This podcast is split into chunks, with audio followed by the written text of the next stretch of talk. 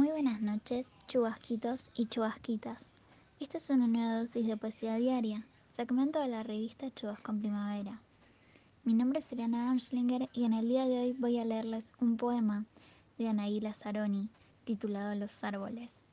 Espero que les guste.